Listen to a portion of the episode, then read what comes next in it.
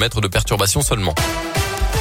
8h30, Sia Amir dans quelques instants. Et puis, euh, alors je sais pas ce qui se passe là, oui voilà. Sia Amir dans quelques minutes. Et puis juste avant, on fait un point sur l'actu et c'est avec Colin. Bonjour Colin. Bonjour Mickaël, bonjour à tous. Et à la une ce matin, les suites des violences commises durant la nuit d'Halloween à Bourg-en-Bresse dans le quartier de la Ressouze. Quatre jeunes burgiens dont un mineur ont été présentés hier à la justice. Ce soir-là, avec une vingtaine d'autres individus dans le quartier, ils s'en seraient pris aux forces de l'ordre pendant de longues minutes avant de tenter de mettre le feu à deux reprises à la médiathèque et ses aires en vain.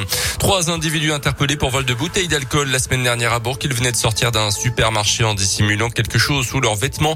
Rapidement alertés par les agents de sécurité de l'enseigne, un équipage de la BAC a contrôlé les trois suspects de nationalité géorgienne qui se trouvaient donc effectivement en possession de bouteilles âgées d'une cinquantaine d'années sans domicile fixe. Ils étaient déjà connus pour des faits similaires.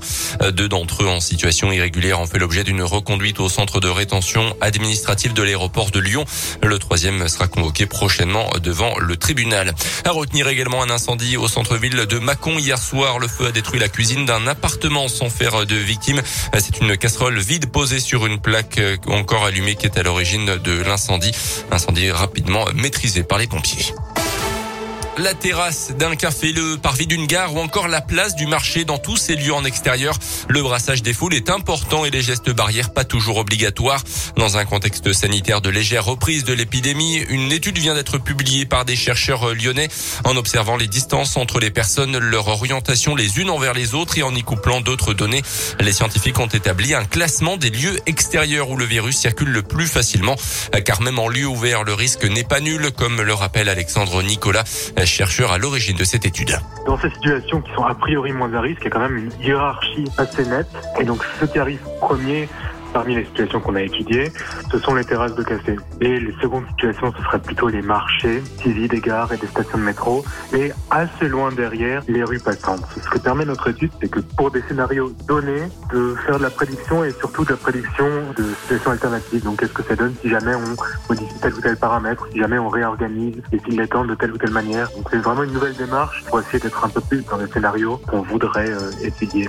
D'après cette étude, le fait d'augmenter l'espace entre deux personnes dans une file d'attente a plus d'intérêt euh, que d'imposer des sens de circulation dans une rue, même si celle-ci est très passante. Euh, plus d'informations sur notre site internet radioscoop.com et l'application Radioscoop également.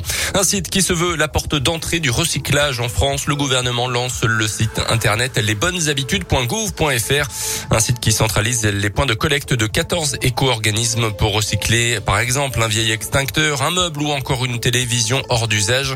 D'après les chiffres du ministère de la Transition écologique, le recyclage a progressé de 13% en 10 ans dans le pays. Les sports avec le basket et la Gielbourg qui respire enfin et leurs supporters aussi après cinq défaites de suite, toutes compétitions confondues. La Giel s'est reprise de très belle manière en gagnant largement hier soir à Equinox contre les Grecs de Patras en Eurocoupe.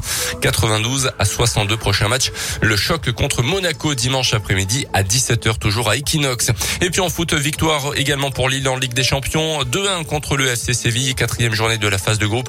Les Lillois restent donc en course pour une qualification en huitième de finale. Ce soir, le Paris Saint-Germain Lionel Messi se déplace à Leipzig avant le retour de la Ligue Europa pour Lyon, Monaco et Marseille. Ça sera demain. Merci beaucoup. Colin Code dans un instant. Autre cadeau.